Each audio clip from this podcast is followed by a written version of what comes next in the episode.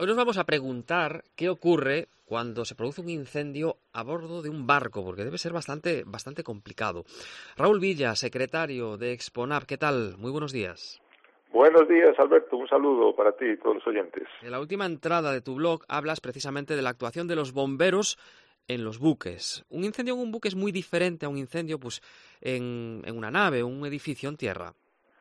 Pues mira, yo creo que el incendio en un buque en alta mar, yo creo que es la peor pesadilla que, pueden tener o hemos tenido todos los marinos, ya que eh, no tienes posibilidad de poder solicitar ayuda externa y encima hay posibilidades de, que haya que abandonar el barco si es necesario, ¿no? Entonces, de alguna forma, yo creo que la gente de mar tiene una gran conciencia de lo que es el ámbito de seguridad, ¿vale? Porque como se nos asigna el control de las operaciones de la lucha contra incendios cuando estamos navegando, pues eh, se pone mucho énfasis en, saber o conocer las técnicas para, sofocar los fuegos, ¿no? Por eso el éxito de estas misiones radica mucho en conocer bien los espacios del buque más vulnerables, ¿sabes? Las zonas de, habitabilidad, los espacios de máquinas, la cocina, ¿no? Aquellos pañoles o talleres donde hay líquidos inflamables y, bueno, dicho todo esto, también es verdad que será muy diferente el incendio cuando se produzca con el buque en puerto, ¿no? En este caso, aunque la tripulación será la primera que intenta intente pararlo, pues podremos estar o ayudarnos de servicio de tierra. Pero bueno, en respuesta a lo que me dices,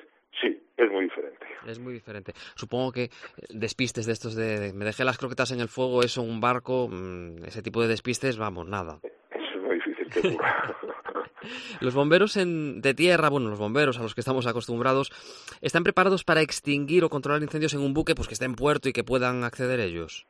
Pues te voy a decir que sí, pero con un asterisco, ¿vale? Porque mira, sí que es verdad que existe un Real Decreto del año 89 que dice que los puertos pues tienen que tener unos planes de emergencia en los cuales se van a apoyar en los servicios de extinción de incendios que haya en, los puertos o en, de las localidades donde están ubicados esos puertos y evidentemente esta tendencia obliga a que los bomberos tienen que ser capaces de, orientarse dentro de un buque que, es difícil y complicado, es muy diferente para ellos de eh, acostumbrados a otras cosas, pero también es verdad que los marinos para navegar, eh, eh, digamos, hacen unos cursos específicos de técnica de contraincendio en fuegos que en un principio no los hacen los, los bomberos normales, ¿no?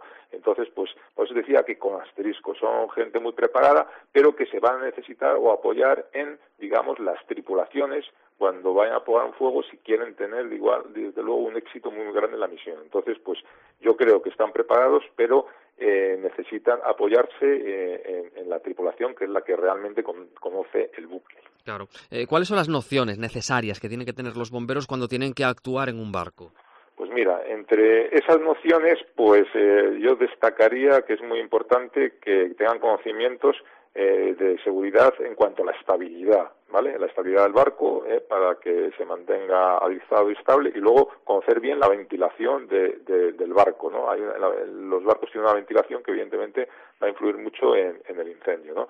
Entonces, pero luego hay cosas importantes. Si el barco está atracado, pues la tensión de las estachas, pensar que puedan que puedan arder y romperse, pues es importante y luego digamos que a lo que deben dar importancia número uno es al tema de, la chique, ¿vale? el tema de, de, la cantidad de agua que emplean para la extinción pues es muy importante y se le debe dar prioridad número uno porque hay que destacar que la extinción de un buque no debería convertirse, salvo excepciones, en, en hundirlo por exceso de agua, ¿no? Entonces el barco es muy caro y hay que intentar eh, apagar el incendio sin hundirlo, si es posible.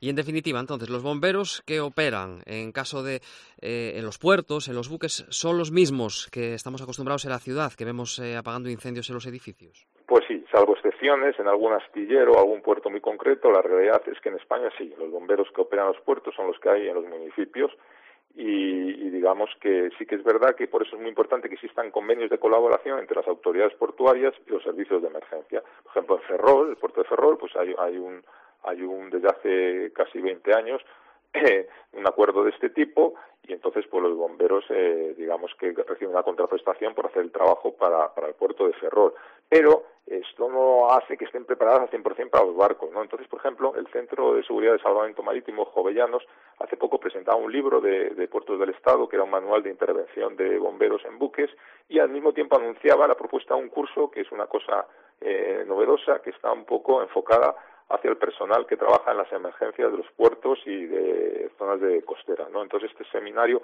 de alguna forma viene a rellenar ese vacío de formación marítima que había para los bomberos porque se exige por primera vez tener experiencia previa como bombero profesional para hacerla. Así que sería muy bueno que en estos convenios entre puertos y, y bomberos pues se exigiera o se propusiera que los bomberos realicen este tipo de cursos.